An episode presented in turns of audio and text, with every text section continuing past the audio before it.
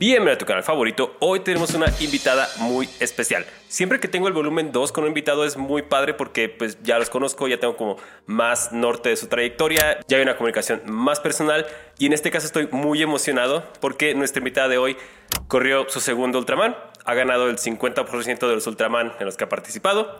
Hace una semana olía a pipí. Ana Gallardo, ¿cómo estás? ¿Qué onda, Fer? ¿Qué onda? Qué buen, qué buen intro. Muy bien, ¿y tú? Eh, bien, este, ya estoy respirando mejor. No sé si viste el drama que tuve con mi respiración la semana pasada. Sí, oye, no, no entendí muy bien qué fue, pero se veía, se veía terrible.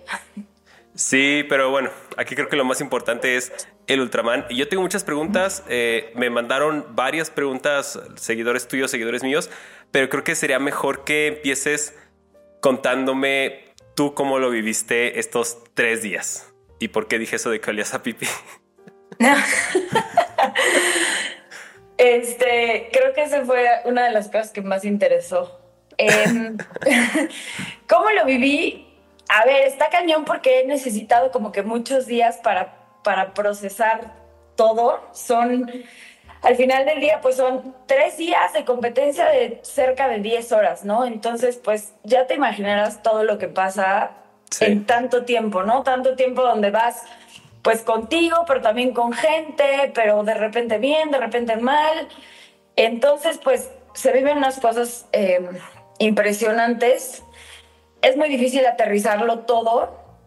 Un poco, mientras estás en la competencia, un poco lo que pasa por lo menos en mí, una forma mía de afrontarlo es como que tener la mente en blanco, no pienso en nada, no pienso si lo hice bien ayer o cómo quiero que salga mañana, o sea, es como, como estar en el presente completamente. Y entonces después empiezan a pasar los días y como que vas medio aterrizando todo lo que pasó, te van, te van tirando como flashbacks, tengo otros blackouts enormes que no me acuerdo nada. entonces, ya ahorita tengo estoy muy orgullosa de mí, tengo, sé que lo hice bien, pero también tengo un poco de frustración y eso es así, creo que es la primera vez que lo platico. Eh, tenía, tenía, tenía mucho más que dar, ¿no? Y por las condiciones, en este caso climáticas, pues no pude y me quedó así como, híjole, como una espinita por ejemplo, cuando hice mi primero que me decían, vas a hacer otro, yo decía, ay, no sé, no sé, tengo que ver. A lo mejor No, hombre, ahorita te digo, me urge que pase el tiempo y me urge recuperarme porque tengo que, tengo que volver a hacer otro y lo tengo que volver, y lo tengo que hacer mejor, ¿no? Entonces, pues sí, estoy contenta, pero también existe un poco de, no frustración, es como una espinita, como un, había por más. Sí, porque creo que el primer no puedo decir Ultraman porque no lo he hecho, pero el primer evento importante que hacemos, lo que salga de resultado está bien porque es la primera vez que lo haces, ¿no? Claro, claro. Pero este segundo, y te lo comentaba ahorita antes de empezar, a mí que me tocó en tu Instagram ver toda la preparación, o sea, todos los días cómo te la partías, los fines de semana, las simulaciones. O sea, yo lo hablaba con mi equipo, les decía, es que Ana estoy seguro que puede quedar en podio o hasta ganar porque estás, o sea, veía tus estadísticas de cardíaca y todo. Y si yo, que lo estaba viendo, tenía una expectativa, no imagino tú, o sea, lo, lo, lo que tenías visualizado llegar a hacer al evento.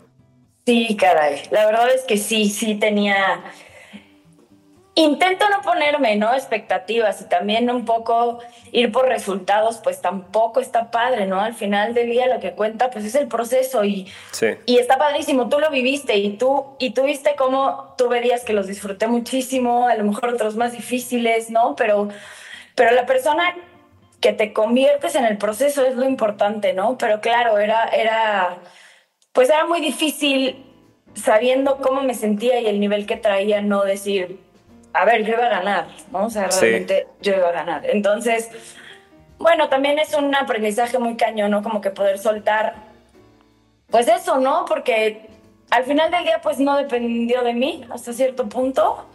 Em, y lo que dependió de mí lo hice súper bien. Entonces, y, y estoy muy orgullosa, ¿no? Entonces, pues solamente queda hacer otro. a ver, entonces vamos un poquito por orden, por si alguien a lo mejor no, no, tiene bien el contexto de todo lo que estamos platicando ahorita. Vamos, ¿cómo estuvo el primer día del Ultraman? Fue es viernes, ¿no? Arrancó en viernes. Arrancó el viernes. El, es, ese día son 10.000 metros de natación, 10 kilómetros de natación. Y luego 145 de bicicleta. Es el único día que tiene como una transición. Sí. Este. Yo estaba muy fuerte. A ver, realmente durante todo mi bloque de entrenamiento, la parte que más me costó trabajo fue la natación. Tuve incluso como una pequeña lesión a mitad del bloque que me sacó de la alberca pues, como 20 días. Perdí mucho como que el ritmo que llevaba, ¿no? Al final lo pude recuperar, pero bueno, yo creo que no es casualidad que donde peor la pasé en el entrenamiento fue lo que peor me fue en la competencia, ¿no? Eh, mi coach siempre me decía, tranquila, fitness es fitness, ¿no? O sea, aunque no estés en la alberca, tu fitness te va a hacer llegar y poder nadar bien. Claro. Yo este, empecé a nadar súper bien. Eran, eran tres vueltas, hicieron una ruta, era como, como un triángulo y eran vueltas de 3.333 por ahí, ¿no? Para que te dieran los, los 10.000. La primera vuelta increíble, de verdad que me sentía bien, o sea, el problema no era un problema de no nadar, sino bueno, empiezo la primera vuelta, me sentía súper bien. Empiezo la segunda y como a la mitad de la segunda me paro, mi novio venía en el kayak al lado de mí y le dije, es que no puede ser, no te puedo explicar el frío que siento. Y me, bueno, yo eso no sé, pero me dijo que estaba toda morada, ¿no? Temblaba, si me daba el ánfora y... ¿no? ¡Wow! No, no, yo, o sea, creo que nunca en mi vida había sentido un frío así. Eh, y de ahí, pues como que mi cuerpo empezó pues así, a valer madre. para abajo. Sí, ya, o sea, cada vez nadaba más lento, dejé de sentir las manos, dejé de sentir los pies. Y luego me pasó algo bien raro en la cadera, como que se me entumió, entonces me doblé. O sea, en lugar de ir así, iba así, las piernas las tenía como caídas, entonces yo estaba como intentando subir las piernas y eso empezó a hacer que como que empezara a sentir un calambre en la, como en, como en el femoral y ya, madre mía, ahora no más falta que me dé un calambre. Y bueno, el punto es que la tercera vuelta fue una cosa impresionante. O sea, yo creo que estuve parada cerca de una hora. Yo no me di cuenta, obviamente. O sea, no, no por completo, sino paraba 20 minutos. Pero lo que me explica mi novio es que, como se hizo tarde, empezó un viento muy fuerte y entonces empezaron como corrientes, ¿no? Entonces, se hace cuenta que yo me paraba en un punto y dice mi novio que tenía que remar, o sea, que nos echábamos para atrás, para atrás, para atrás. Entonces, pues al final del día acabé hasta nadando, o sea, volví a nadar lo que ya había nadado, ¿no? Que... No manches. Sí, acabé haciendo como mil metros más, un poquitito más. Congelado.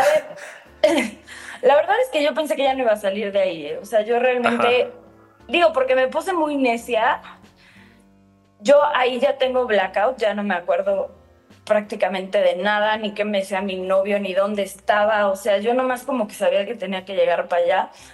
Y pues yo sabía que, estaba, que me estaba yendo fatal, pero en mi mente lo único que pensaba era solamente sal de aquí. O sea, solamente sal del agua y ya tienes todo el Ultraman enfrente, ¿no?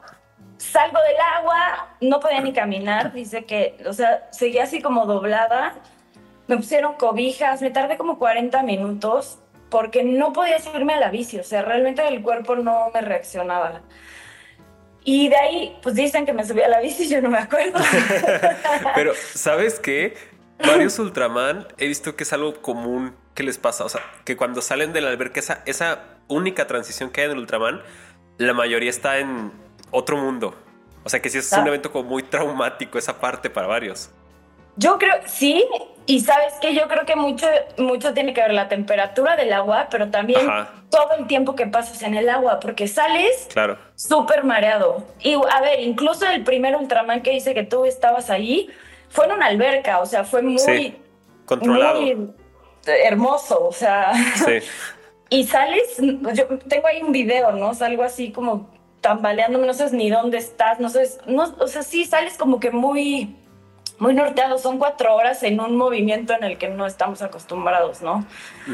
Este, y la bici del, primer día, vaya, yo creo que al final la, la, pude hacer y pude reaccionar porque, como te digo, traía un muy buen fitness, ¿no? Entonces, incluso haber hecho una bici muy suave me dio para poder terminar el día, pero Bueno, aquí, para los que no sepan, el Ultraman te dan, la etapa de natación te dan seis horas. Yo salí en 5.40, o sea, estuve a nada.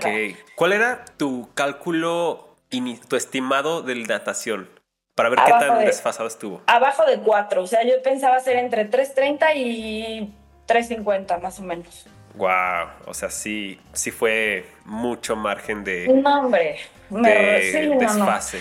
Y luego, por ejemplo, en la transición yo pensaba hacer 10 minutos, me llevé hasta Trisut y todo, y pues me aventé casi una hora, como 45 minutos ahí. Ok.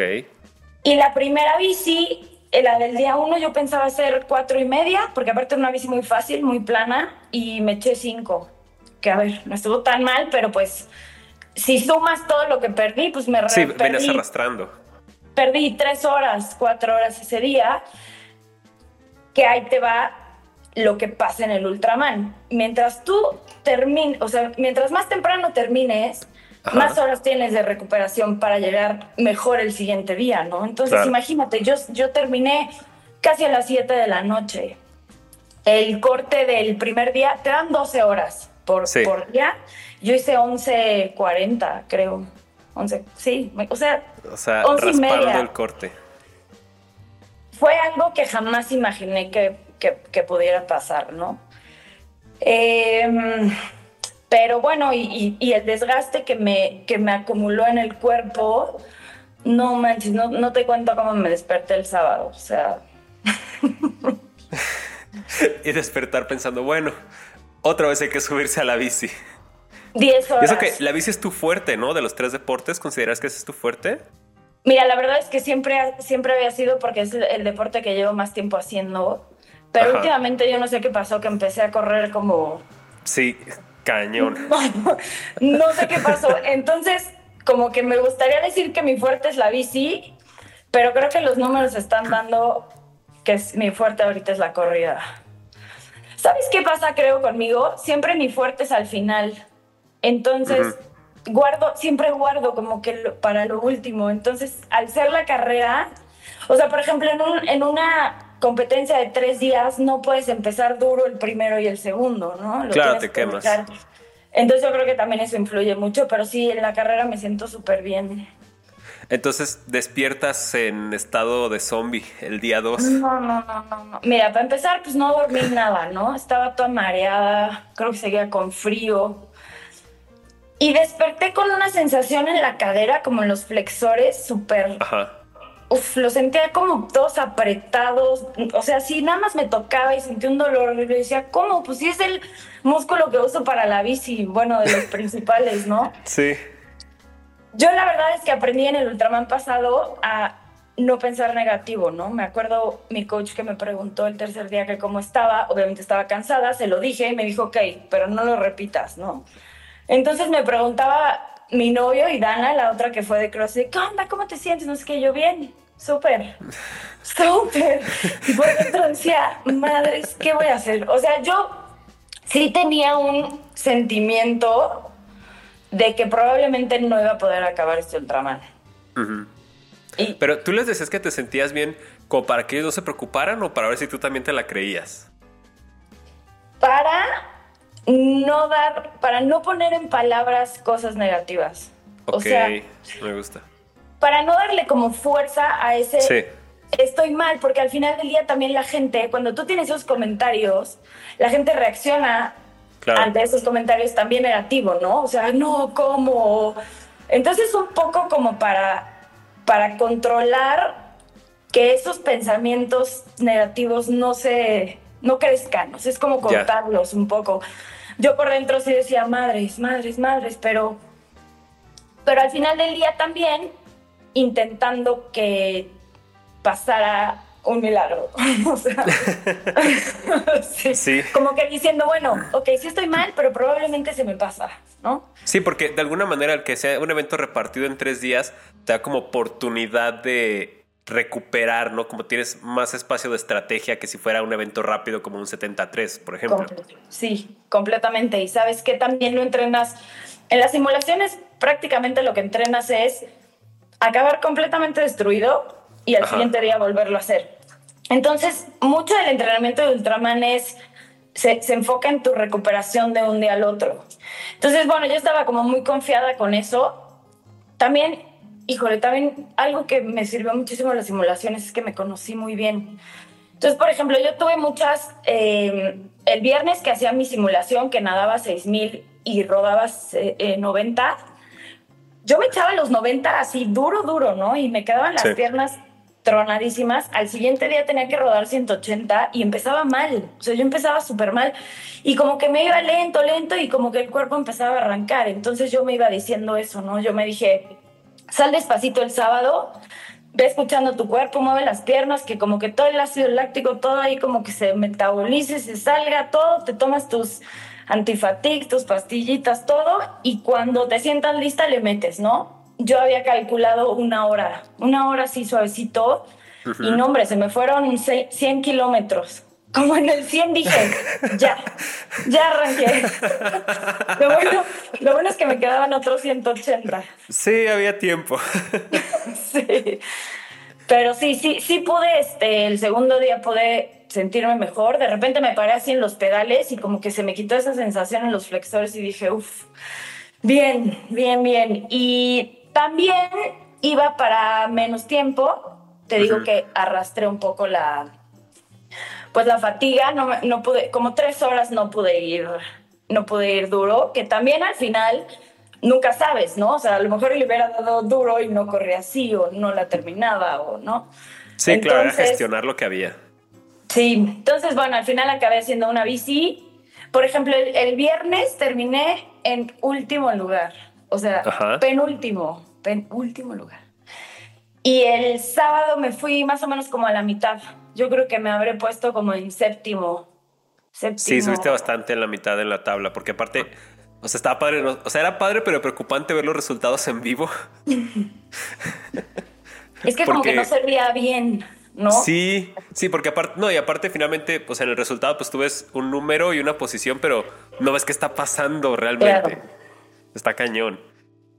Sí, pues ahí, ahí me recuperé un poquito y también, ¿sabes que estuvo buenísimo? Que acabé súper bien. Acabé fresca, acabé temprano, me pude ir a, a, descansar, las piernas ya bien, ¿no? O sea, realmente hice una bici, digamos que media. O sea, como que no le metí tanta fatiga, pero tampoco Ajá. fue como la del primer día. Y pues ya, como que ahí, como que el ánimo se me levantó un buen. Dije, bueno, todavía hay chance, ¿no? A, a las primeras se ya puede hacer muy, algo ya estaba imposible alcanzar las, al primer lugar. De verdad, la única forma era que no terminaran o que se murieran. Pero, pero bueno, sabía que podía todavía, todavía hacer algo bueno. Porque el nivel estaba altísimo. O sea, no cuando me puse a ver los demás competidores de hombres y de mujeres, está cañón. Está ca Mira, ¿sabes qué es impresionante? O sea, son atletas que salen a un Ultraman con ritmos de 73. O sea, sí. te juro que me voló la cabeza el, el nivel a mí también. Entonces, sobrevives al día 2. Me dio mucha risa porque la única story que subiste del día 2 fue de que, que ¿cómo decía? Estoy cansada y huelo a pipí o algo Huelo así. es que te voy a decir una cosa que también me hace sentir muy orgullosa. En el Ultraman pasado no pude hacer pipí arriba de la bici Ajá. y no tienes idea la cantidad de tiempo que perdí haciendo pipí. O sea, y ahorita un poco la presión de puta, ya no puedo perder más tiempo. Sí. Yo dije, es que yo no sé cómo le voy a hacer, pero tengo que aprender a hacer pipí en la bici. Y te lo juro, me costó yo creo que como cuatro horas. Está cañón. Hubo una que, a ver, la primera me paré y ya parada, Ajá. pero todavía como con la bici así entre las piernas, empecé y ya que logré empezar, pum, para arriba. Y ya, no, pero ¿sabes qué pasa? Desbloqueas unos, unos niveles muy cañones, o sea había una parte, un cruce donde, donde se tenían que quedar los cruz porque no podían pasar por una carreterita muy angosta.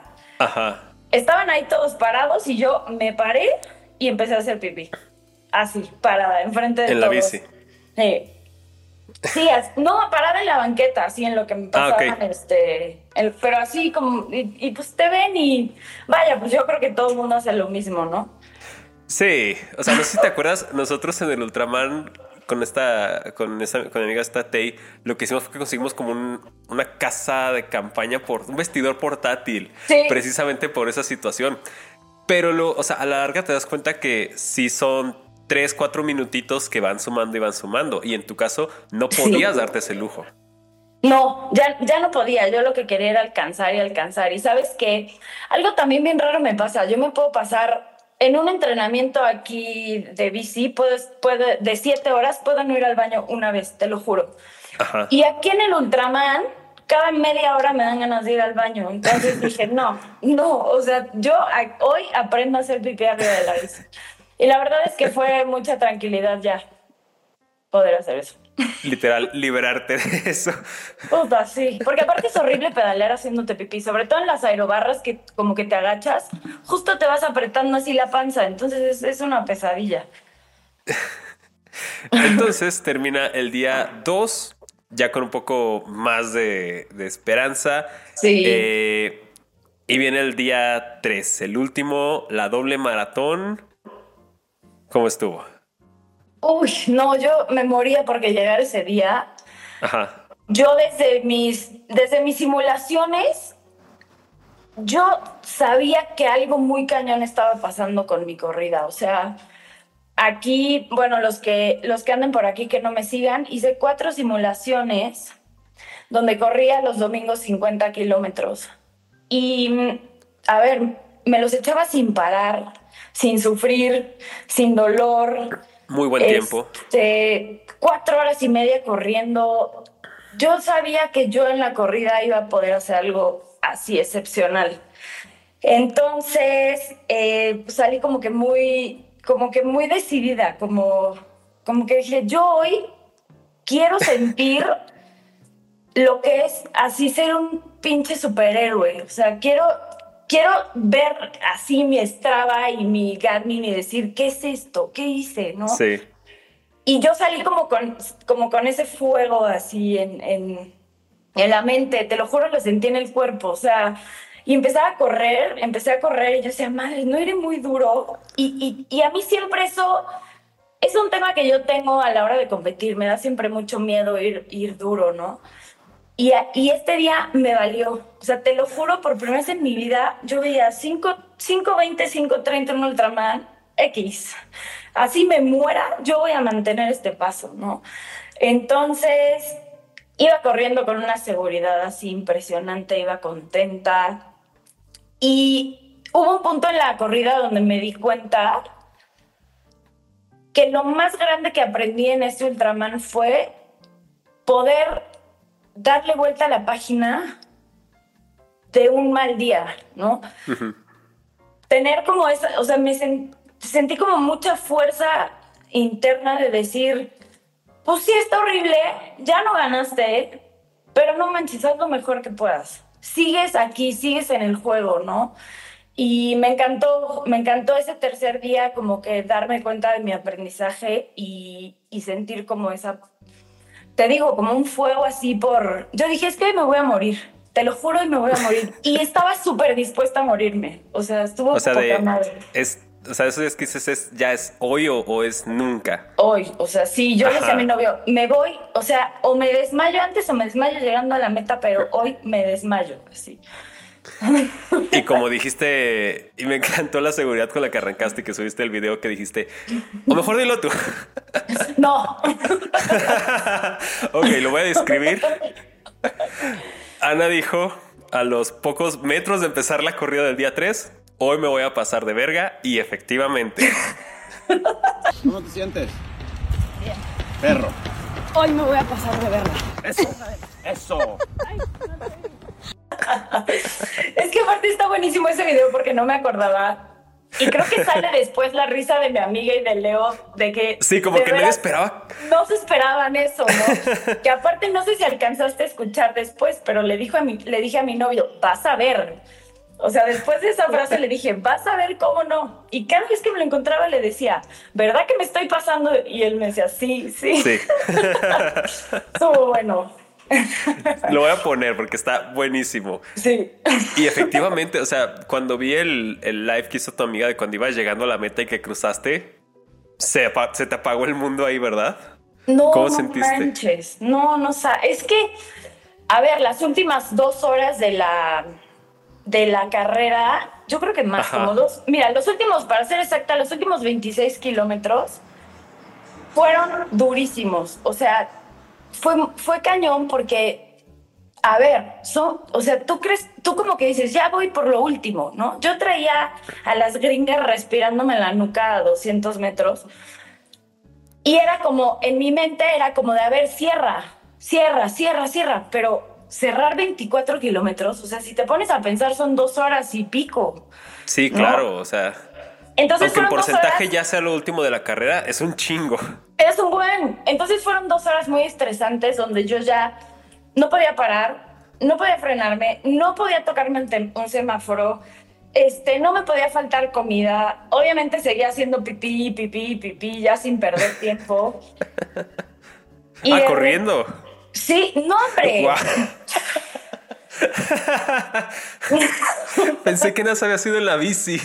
No, ese fue otro nivel desbloqueado. Fíjate que es más fácil. Es más fácil corriendo que, que en la bici. En la bici como que sí me tengo que parar, pero corriendo ya nada más así.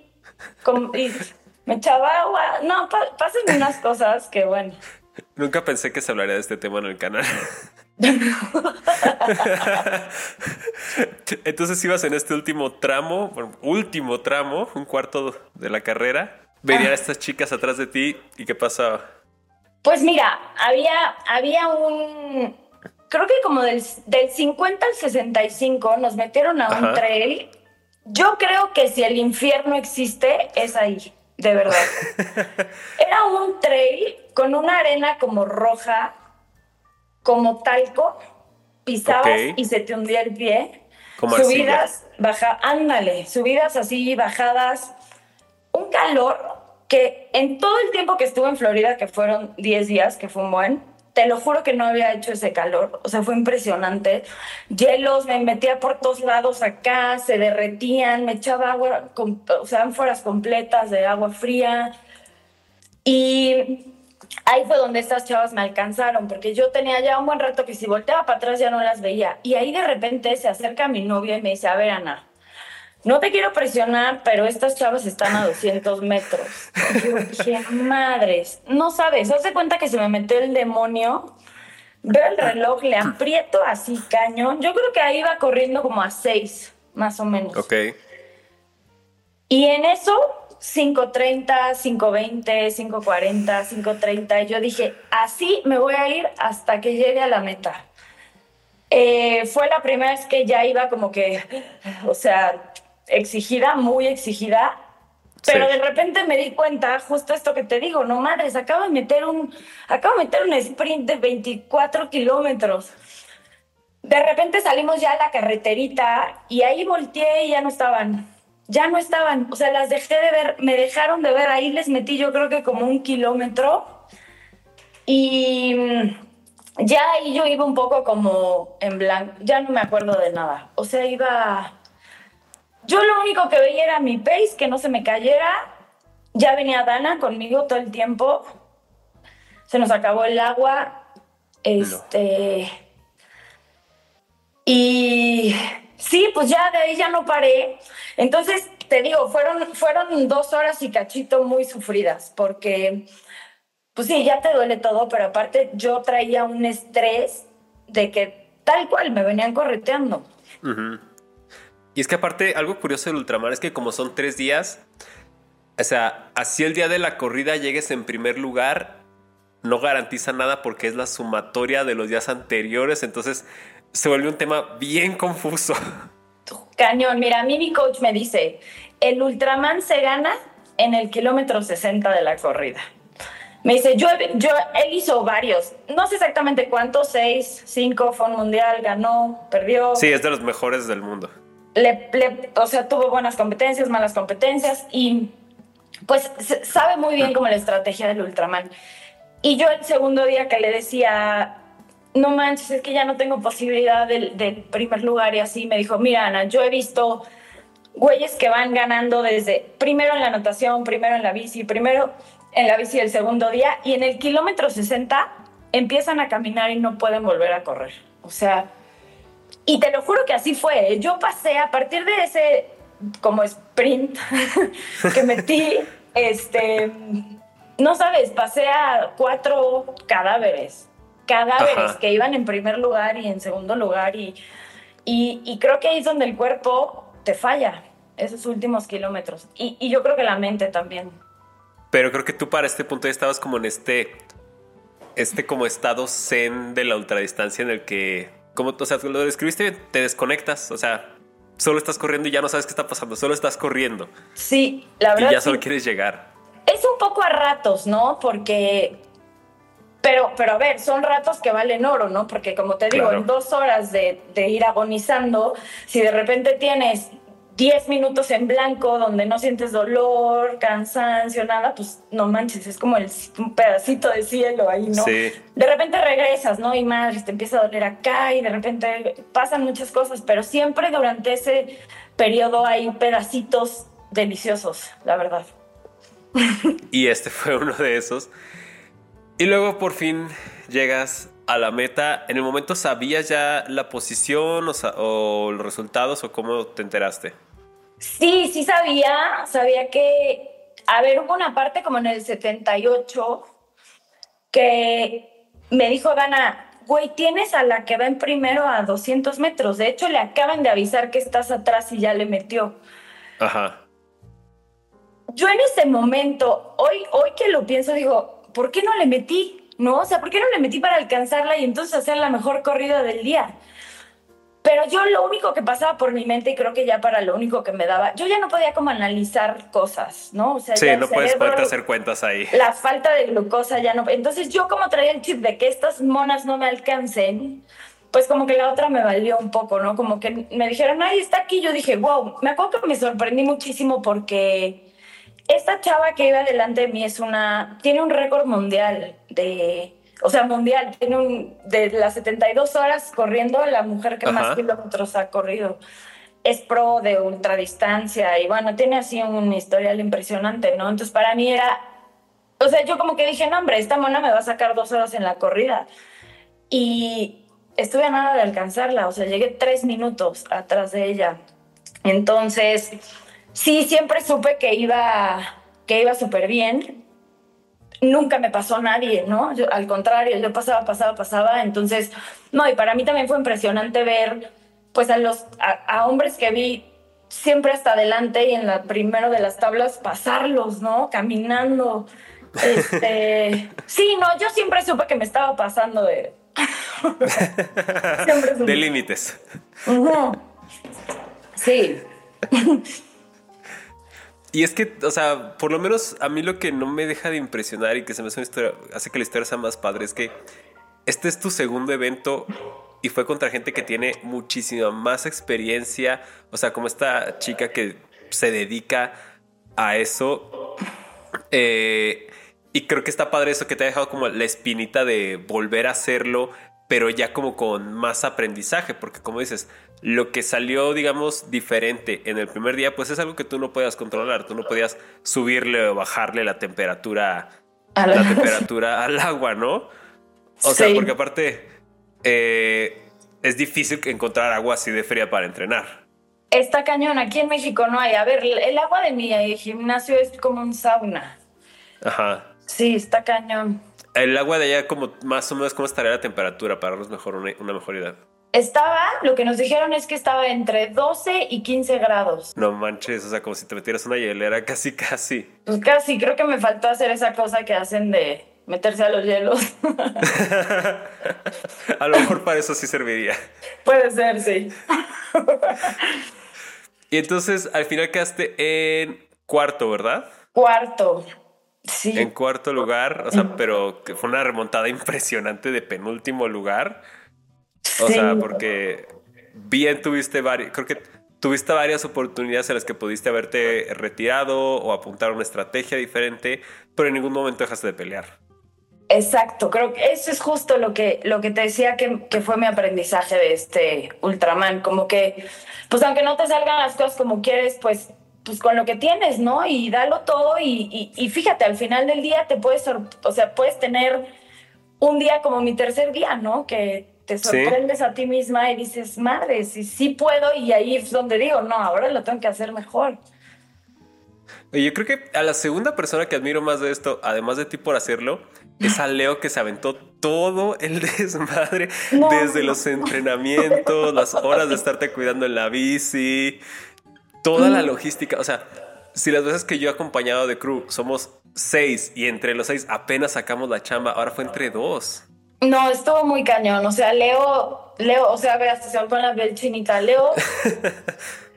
Mira, a ver, desde los entrenamientos, ¿no? Él tenía ganas de irse a comer a un restaurante, de echarse unas chelas, un vinito. Y era acabar de la bici a las 7, 6 de la tarde. Este, llegar, lavar ánforas, poner otra vez tus cosas de mañana, ¿no? Y ya iba otra vez. Y, aparte lo cañón es que se echaba el entrenamiento conmigo. Cuando él no está ahorita entrenando ni en forma, no manches, acababa pálido, con calambre, este, mareado. Luego te enseño ahí unos videos de cómo acababa la bici. Y, llegaba el siguiente día y, y volví a ir conmigo. Y no, está cañón el apoyo de pues, la compañía, ¿no? Desde porras, la parte económica también rifado. Y, sabes qué es lo cañón? Vivir cuatro meses con un zombie que solo entrena y que solo habla de entrenamiento, porque yo no cooperé ni aporté absolutamente nada, ¿no? A la relación. Y, y, estar con alguien que puede entender que durante un periodo vas a ser así y vas a estar dedicada a eso y que no solo lo entiendas, sino que lo apoye y te acompañe, está muy cañón. Wow, qué chingón. Sí.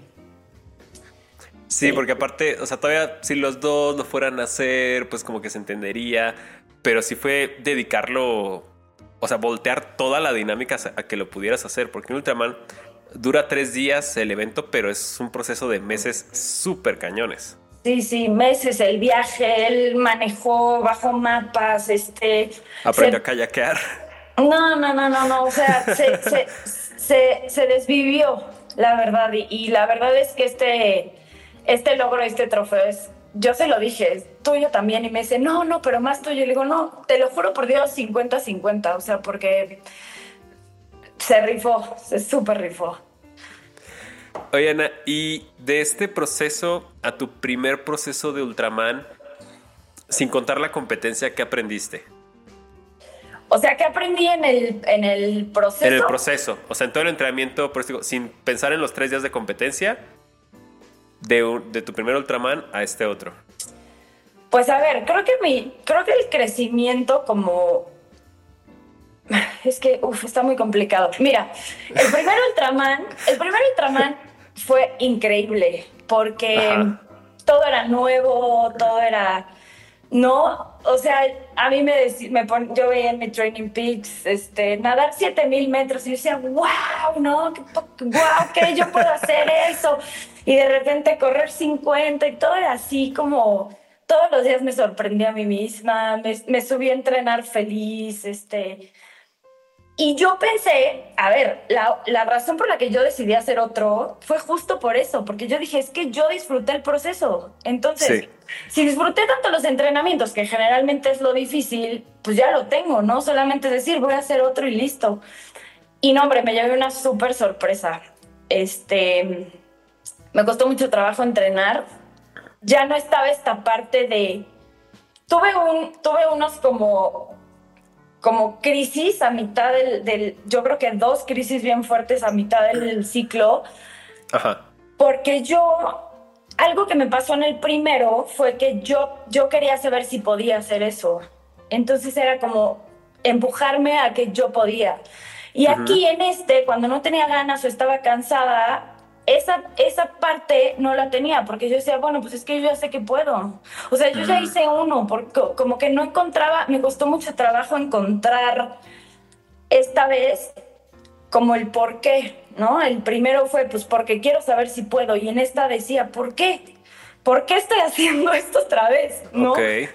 Y entonces me, me, me costó un par de días o semanas como que entender el por qué y al final mi respuesta fue que no todos los, aunque hagas el mismo evento, incluso el mismito, ¿no? Aunque fuera igual el de Zacatecas, igual el de Florida, o pues no todo es lo mismo, ¿no? Y no eres la misma persona y no no vas por las mismas experiencias y tampoco vas por los mismos aprendizajes, ¿no? O sea, yo decía, a ver, ya hice uno, ya sé que puedo, también en ese primero aprendí cosas y estaba un poco como que minimizando que esto iba a ser otra experiencia completamente diferente y estaba un poco cerrada a que también iba a tener aprendizajes y a que también me iba a conocer un poquito más, ¿no? Entonces, para mí, durante el proceso fue entender, como que volver a sacar un porqué, y, eso fue un poco lo que a mí me costó más trabajo.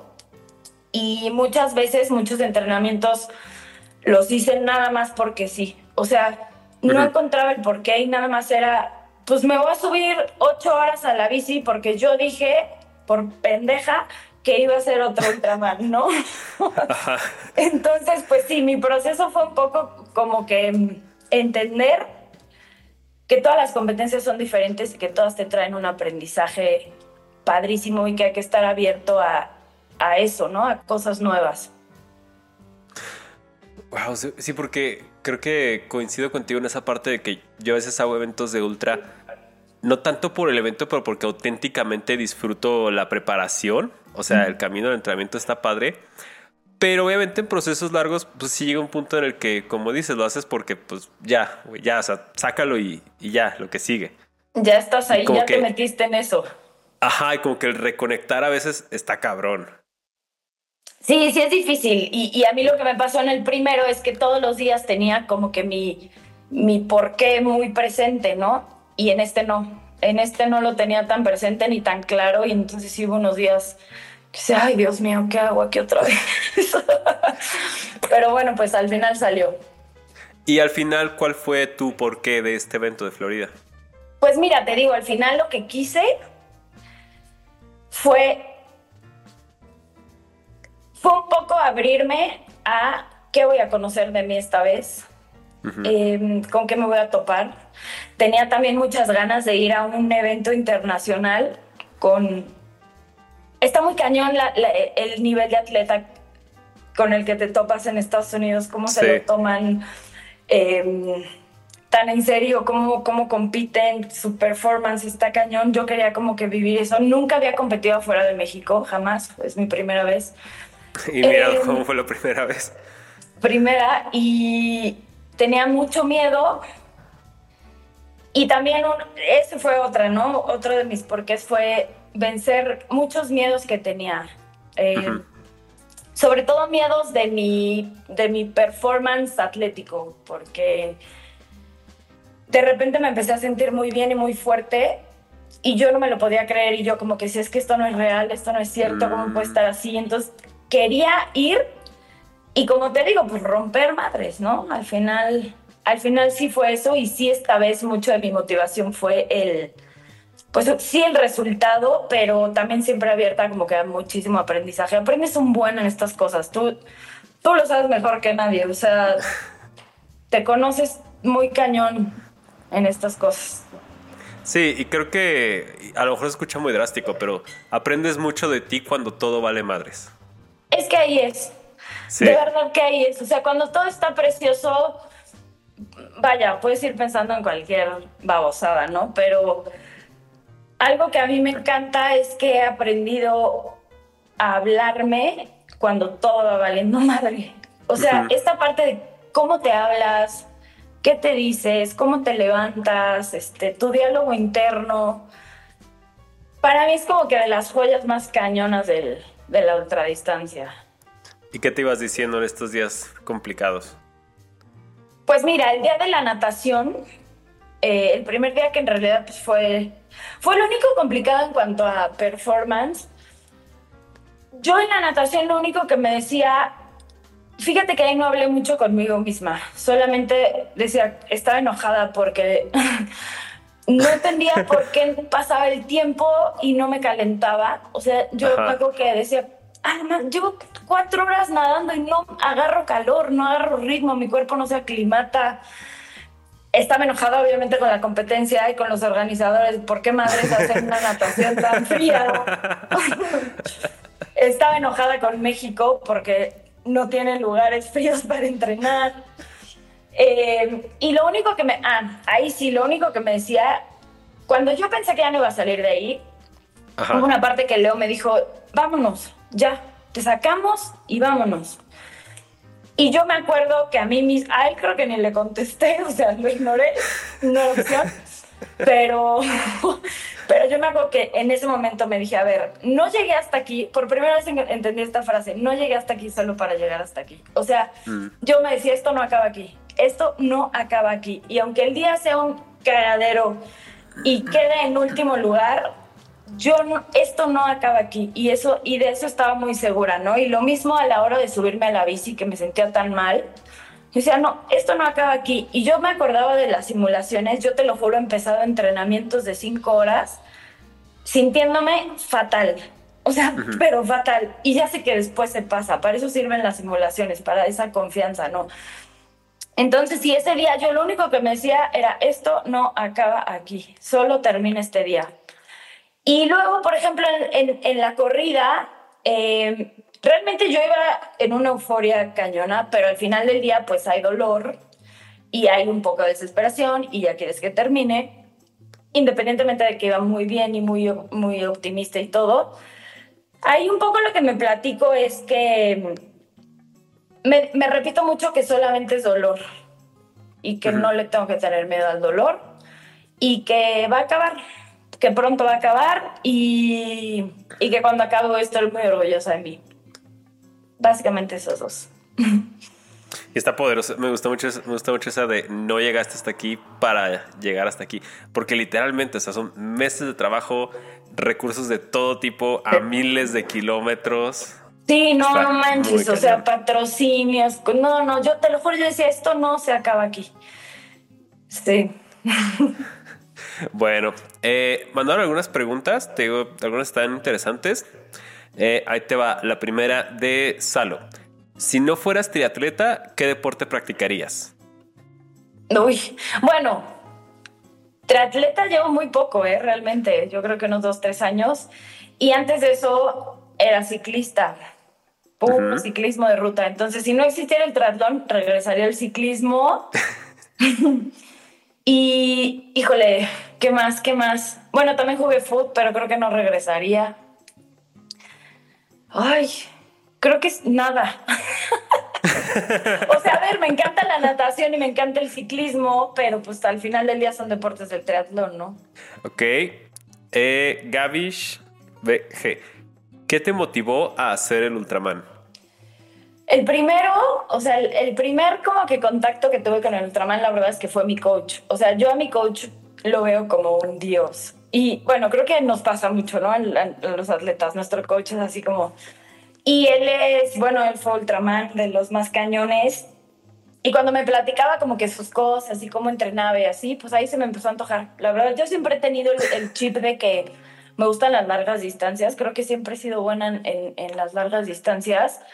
Pero cuando él me platicaba del Ultraman me volaba los sesos y ya. Fue cosa de meses y ya estaba ahí. Y ella también pregunta, ¿qué es lo más difícil de entrenar para un evento así? Pues el tiempo, o sea, el tiempo es cañón, te quita, te quita muchísimas horas de tu día y tú pensarías, bueno, pues todavía me quedan seis horas, ¿no? Del día o, o diez, no sé. Pero esas diez horas que te quedan estás frita, no te da como energía para nada, ¿no? O sea, yo me daba cuenta muy cañón, no tienes como, como iniciativa, como que no se te ocurren cosas, no, no, nada. Automático. Por ejemplo, ahorita, ¿no? Estoy en mi casa y ay, voy a ordenar acá y voy a limpiar este closet y voy a... Y cuando estás entrenando para un Ultraman, nada de eso existe. O sea, es entrenar, sillón. Entrenar y sobrevivir lo que resta para volver a entrenar. Comer y dormir. Sí. Ok. Eh, Benja Gok. Ana, ¿harás otro Ultraman? Obvio. La respuesta al principio, sí. O sea, pero es que aparte ya me urge que pase el tiempo para empezar a entrenar otro. ¿Qué otro harías? ¿Florida otra vez? No, ¿sabes qué? Voy a aplicar para el, para el mundial. de ¿Hawái? El de Kona. Órale. Ese es mi. Pero lo que. A ver, lo malo de ese es que es en noviembre y no lo voy a hacer Ajá. en 2024. Entonces se me va hasta noviembre de Te 2025. queda muy cerca. Está muy cerca y. A ver, creo que al final se podría. En la parte de endurance, si se puede, en la parte de la lana está muy cañón. Entonces, Sí. yo creo que lo, lo dejamos. Igual Iñaki me dijo, ¿eh? mi coach me dijo: si, si, que, si vamos a esa madre, la vamos a ganar. Así que dame más de un año. Entonces, bueno, vamos a ver. Estaría muy cañón ese. Sueño, sería un sueño. Sí, porque ahí nació. Sí. Ahí. Wow. Hasta a mí también se puso la piel Oh, de sí, te- pensarlo. te- tenemos que ir a ese. Sí, sí, sí. Ok. Eh, yo digo que para ese necesitas que te haga un documental y yo hago documentales. Nomás lo digo. Ah, perfecto. MM Fer. ¿Qué tenis usas y por qué? A ver. Esa es buena porque en ninguna tienda te van a saber decir qué tenis usar para correr dos maratones seguidas después de dos días de partirte la madre. Exactamente. Y fíjate, esta, esta pregunta tiene una historia muy cagada porque estuve meses, meses decidiendo qué tenis usar. Sí. Em, a ver, creo que, bueno, aquí sabemos que hay un millón de tenis en, en el mercado, están los de placa, están, se dividen básicamente en los que tienen placa y los que no tienen placa, ¿no? Eh, Para carretera. Y hay ahora como que todo un, pues dicen que no está bueno estar usando tenis de placa carbón, lastiman un poquito más y demás. Es una realidad que son más rápidos. Yo me he acomodado muy bien con esos. Sí, intento no usarlos siempre. Y yo me acomodé mucho con los Zoomfly de Nike, los 5. Todas las Sí. versiones anteriores no me gustó ni uno. Los Zoomfly 5 son de placa, tienen nada más la mitad de la suela de placa. Y ya, me eché todas mis corridas con esos, no me sacaban ampollas, me, me sentía muy bien. Y a la mera hora llego a la meta de salida, el tercer día, y empiezo a ver a todos con sus alfa y puros tenis así para correr un maratón en sub 3. Y yo dije, mira, yo no sé si yo le voy a dar duro o no, pero yo me tengo que ver igual de pro. Entonces, Algo saben. entonces le escribo a Dana así de, güey, aborta los Zoomfly 5, tráeme mis Vaporfly, que los llevaba ahí en la maleta. La verdad Ajá. es que son unos tenis muy cómodos, son de placa, eso sí, son de competencia cañón, pero me animé a usar esos porque son los tenis que nunca jamás me han sacado una ampolla. Entonces, sí, la verdad es que la parte de, de arena y de tierra, decía, madres, ¿qué hago con estos pinches tenis aquí? Porque aparte tienen ventilación, se me metía toda la arenita, pero... Pero pues bueno, yo lo que quería era verme pro también, entonces... Sí, pues fueron con esos, con, con los Nike Vaporfly. Y ella también pregunta, ¿cómo eliges tu ropa para una carrera? Ah, bueno, pues, em, por ejemplo, la, en, la, en el día de la bici tengo un kit de, de BB Jersey que me dio Liv, que es de México. Entonces, bueno, pues no había, ahí no había pierde, ¿no? Yo tenía que ir de México. Aparte es el que me pongo siempre, pero bueno, yo tenía que ir de México. Y para la corrida, pues, unos shorts, yo soy puti shorts. y de estos que como que tienen muy, como que parece que tienen alitas, que no es como un Ah, calzón y que como que se abren mucho, que vas enseñando nalga por todos lados. La verdad, súper cómodos porque ni, ni sientes que los traes puestos, no, no te raspan o nada. Y siempre una playerita muy, muy pegadita, que no te vaya como que, que no se te vaya como que moviendo para que no te roce. Sí, que no tenga vuelo. Ujú, Y ya, nada más. Muy sencillo, muy Muy- pues, minimalista, porque realmente tú es la que va a hacer todo lo demás. Sí, sí, pues yo pienso que mientras menos ropa, menos peso, menos fricción, mejor. Muy bien, Ana, pues. ¿Qué viajezote fue ese Ultraman? en todo sentido. Sí, estuvo cañón. Estuvo muy cañón. Eh, y ya para concluir, no quitarte tanto tiempo, eh, ¿qué, ¿qué te gustaría de todo lo que ganaste en estos días dejar para quien vea esta entrevista? ¿Qué me gustaría? Creo que... A ver, me gustaría primero decir que, que sea lo que sea que decidan hacer, que disfruten el proceso, que, que se enfoquen en pasos chiquitos todos los días y que, pues cuando menos te des cuenta vas a estar haciendo cosas que, que nunca te imaginabas, ¿no? Siempre queremos empezar algo y comernos el mundo y dar unos pasos enormes y eso es desesperante, frustrante y no sostenible. Entonces, mucha paciencia. Y la otra, la, bueno, va un poco con esto.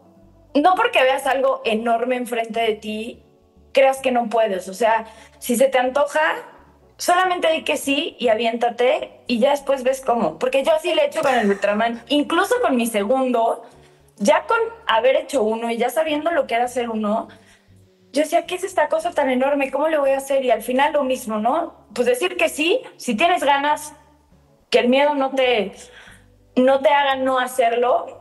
Y eso, ¿no? Como que los pasos chiquitos.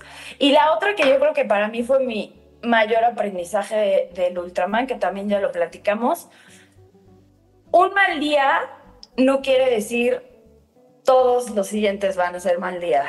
Este, un mal día se acaba, un mal día tiene 24 horas, te vas a dormir y cuando despiertas ese mal día ya no existe. Y, y desarrollar la capacidad de, de verdad que ya no existe ese día, ¿no? Tomar el aprendizaje y pues ya, solo fue ayer, ¿no? Hoy es un día completamente diferente y creo que aplica para todo. Eso. Perfecto, Ana. Pues muchísimas gracias por tu tiempo, por contar toda esta, toda esta experiencia. Este, está muy emocionado por hacer esta entrevista porque no es lo mismo ver las historias que ya poderlo platicar frente a frente. Y pues se me fue el pedo, ¿qué iba a decir? Eso no lo borres. ok. Bueno, así. y hasta aquí se va a quedar el video de hoy. Espero que te haya gustado. Si quieres conocer más de Ana, aquí te dejo todas sus redes sociales para que sigas viendo sus entrenamientos. Es uno de mis atletas favoritos, no solo por los números, pero por el mindset que tiene. Y pues bueno, hasta aquí se va a quedar el video de hoy. Muchas gracias por verlo. Yo soy Fernando Muñoz.